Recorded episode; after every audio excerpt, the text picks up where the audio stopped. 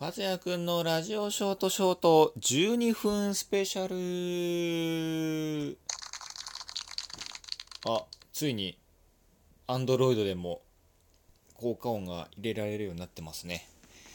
嬉しいですね、えー、始まりました。バズヤくんのラジオショートショート12分スペシャル、えー、いつもですねこの番組はあの23分しか撮ってないんですけどもなんだろう。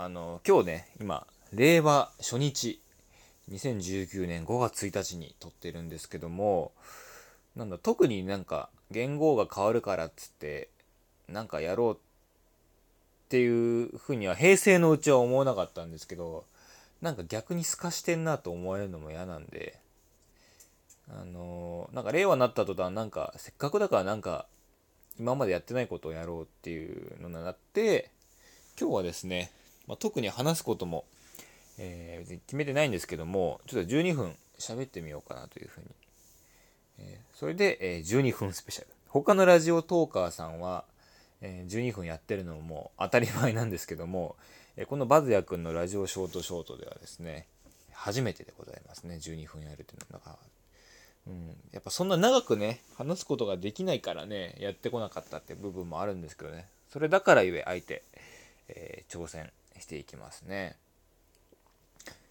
いやー、なんだろうね。昨日も開演の瞬間はテレビ見てましたよ。日本テレビかな？カウントダウンはやっぱり渋谷でしたね。渋谷の映像を映しながら、えー、令和を迎えてました、日本テレビは。他の局は、えー、どうなんだかわかんないですけど、まあそうなるとは思ってましたね。何ですかねしでもすごい雨でしたからね昨日は。渋谷によくねあんな人集まりますよね。もう終電とかもう地獄だったんじゃないですかね。だからね渋谷なんでいつからそんな渋谷に人はなんかあるたんびに集まるようになったんですかね。やっぱハロウィンかな？34年ぐらい前のハロウィンから急にやっぱり集まってきたのかなとは個人的には思ってますけどどうなんですかね。えー、新宿とかは逆に集まってないのかな？全然取り上げられてないけどなんかえっと新しい言語が令和になりますっていうあのニュースあの菅官房長官のあのニュースがアルタのあの大型ビジョンで流れてる時は新宿の様子映してましたけど昨日テレビ見た感じでは全然映ってなかったですね。全然人いないのかな？あなんか新宿でその天皇制反対みたいな人たちがデモやってたからまあ局としては映さないようにしてたのかな、うん、ネットではねいっぱい載ってますけどそういう情報ね。うん。でもまあね開演したからといってまあこれからも頑張りますっていうふうにするしかないですからね。ちなみにバズヤ君のラジオショートショートはえー、まだね、平成のうちに取りだめしてるやつが、えー、3週間分ぐらいあるんで、えー、しばらくそれを消化してから、えー、また新しい収録をしようかなっていう、えー、考えておりますね。なんで、今5月1日、令和一発目の収録で、多分次収録するのは5月二十何日とかかな？すごいね。貯めちゃっているんですけどもだからお便りとかがねもしかしたら読むのは遅くなってしまいがちですが、えー、必ず送っていただいたのは読むようにいたしますね。で、まあ、や今 Yahoo を開いてるんですよパソコンで。なんかその中でニュースで上がってんのが道頓堀ダイブ船に激突。なんかもう道頓堀大阪の道頓堀の川にもうやっぱ海源で舞い上がっちゃってあのん？これ何？どういうことか？たまたまこれあたまたま船にぶつかっちゃったんだこれ。ニュース見る限りなんかツイッターで最初に動画見て道頓堀で川に船にダイブしてる動画見てあわざとこれ船に乗ろうとしてやってんのかなと思ったらこれたまたま飛び降りたら下に船がいたって感じなんですかねこれ。あそうなんだ。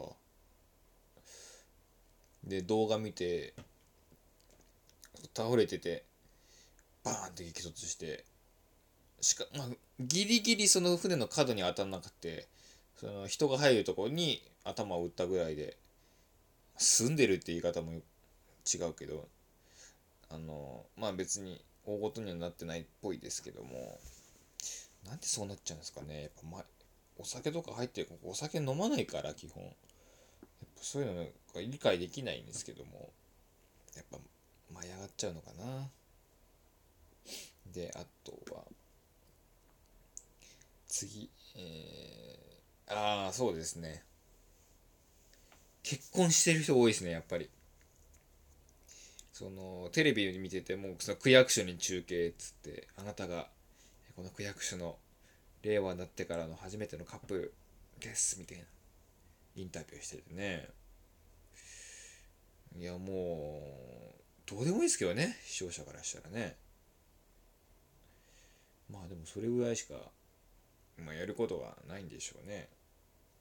まあ子供生まれた子供令和になって生まれた子供も別にそうですけどね、まあ、一番良かったのはそのタモフジテレビはタモリが司会だったんですけども別に平成に生まれたとか令和に生まれたとかどうでもいいじゃんっていう風にね、えー、やっぱり言ってたね。言い切ってたのがすごい良かったです。潔かったですねやっぱり。すごいなっていう。やっぱ格が違うなっていうふうに思いましたね。もう何時間もその特集してるのに最後にきっぱり、えー、根本否定するっていうね。それが見れただけでもすごい良かったですね。そうです。結婚。芸能人とかも。青い空。双子の男児出産。うん。伊藤美咲第三子出産していた。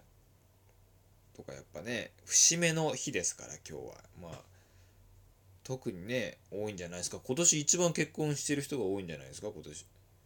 あでも役所はそっか。普通はやってないのか。今日あでもカレンダーは平日だから。そっか。一応区役所が入ってんのかな。うん。